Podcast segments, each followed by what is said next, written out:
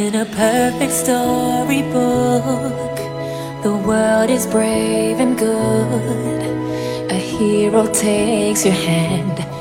Hello, everybody. My name is Yuna, and today I'm going to read one of my kudos speeches for you.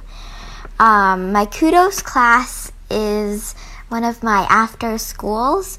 It has debate classes and um, impromptu speech classes. My to- um, it's about the paper I'm going to read for you is about abstract nouns, and the topic is evil. And now I'll begin to read my uh, speech. Hello, my name is Yuna Wu, and today I'm here to talk about evil in three different ways the causes and effects, how not to be evil, and the uses of evil in movies. The causes and effects. One of the causes is if you lose someone or something you really love. Another cause is if you lose in a war or like a really tough game. And then the most important cause of all is revenge. Like if somebody does something like bad to you and then you don't and then you feel bad and then you want somebody else to feel what you felt and because you think it's like not fair.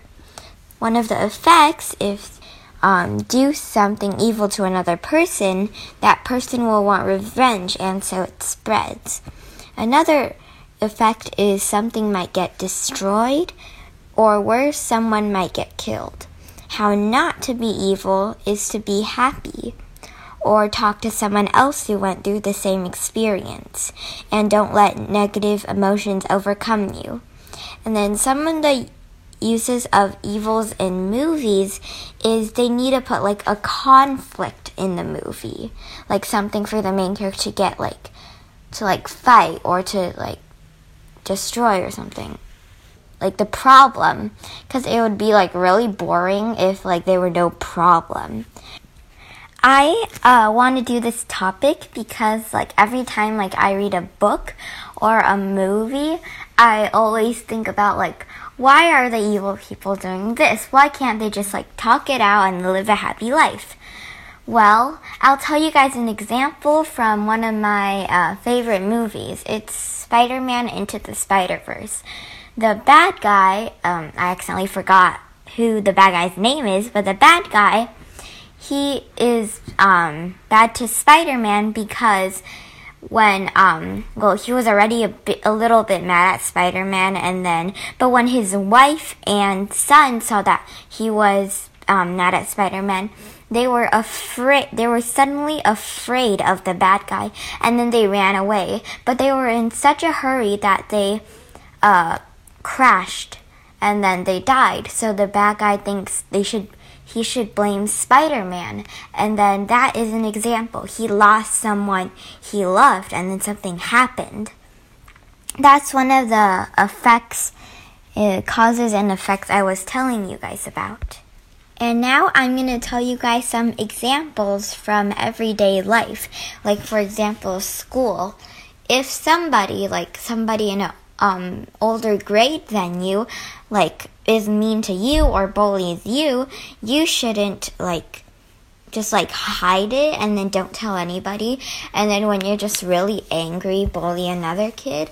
And then, like, that's in like first grade. Who, then what is the first grader gonna do? Is he or she gonna like bully a kindergartner? And maybe the kindergartner is gonna bully a baby? That is just like, just wrong. All you have to do is tell someone who went through the same experience, like some of my um, how not to be evil examples. Talk to someone who went through the same experience, like maybe someone bullied them, but instead they talked like an adult, or maybe they just didn't let negative emotions overcome you. When you're sad and you think like you're like, oh no, I'm really, really sad right now. I I think I'm gonna like be like really mean to somebody. Don't. All you have to do is think of your happy thoughts and just tell it an adult. And maybe after that, you could just go um, take deep breaths and then just relax and maybe like read a book or play or something. Like do something that makes you happy, and then all you have to do is forget about it and then you won't even remember that you were sad. And I hope the things that I said today will help people in their everyday life, especially you. Thank you. The sorrow and the pain. Only you can change your world tomorrow. Let your smile light up the sky. Keep. Hello，大家，我的名字叫伊娜。然后今天呢，我要给大家读一下我一个学校的演讲的主题。我的那个主题呢是邪恶。我不是说像电视上那么邪恶，我说的呢的邪恶呢，就是在我们生活里，每个人的生活里有发生的一些不好的事情。我现在就要跟大家聊一聊我的想法。所以呢，邪恶呢，它我要说关于邪恶那个原因还有那个影响。一个原因呢是，如果你像有一个人你很爱的人或者你很爱的东西就是没掉了，或者你很爱的人死了。还有呢，如果你输了一个游戏或者一个打仗的那些东西呢，有可能就会给你带来不好的情绪，然后你有可能就会变得邪恶。我现在要跟你们说呢，怎么不当邪恶？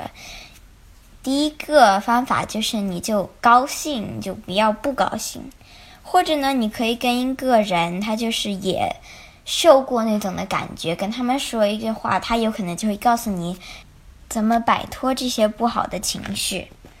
你就知道呢，你不是唯一一个就是感觉到那种感觉的，还有其他人，你不是唯一一个的。第三种方法呢，就是你不要不高兴，做一些你想做的事情，然后不要再想你不高兴的了。我跟你们分享一下，如果在学校受到霸凌，你应该干嘛？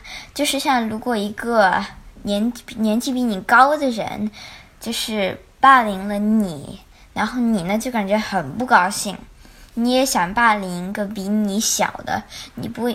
你不应该念，你应该告诉一个你的好朋友、妈妈、爸爸、老师什么的，然后他们就会告诉你，他你应该怎么做，然后你就会知道，哎，OK，我可以我怎么做，他们知道的，你可以跟你好朋友分享一下你的经历，然后他们有可能也受过那种，他们就会告诉你怎么不就是感觉那么糟糕，还有呢，你可以。就是不高兴的时候，你可以做一下你啊喜欢的事情。像我，我喜欢看书。我不高兴的时候，我有可能就想，OK，我试着不要记一下那个不高兴的事情，我就坐在这边读一会儿书，然后再去做我的东西。其他人呢，有可能喜欢运动、跑步、玩游戏。聊天什么的，他们就可以尽量做一些他们喜欢做的事情，那他们就忘记他们以前做那个不好的事情了，然后就可以就是就是做他喜欢的事情了。我希望大家呢每天都可以有一个好的情绪，然后呢，虽然如果有一个不好的情绪，那不要传染给大家，然后呢，也就是自己试着就是把情绪弄好一点。谢谢大家，拜拜。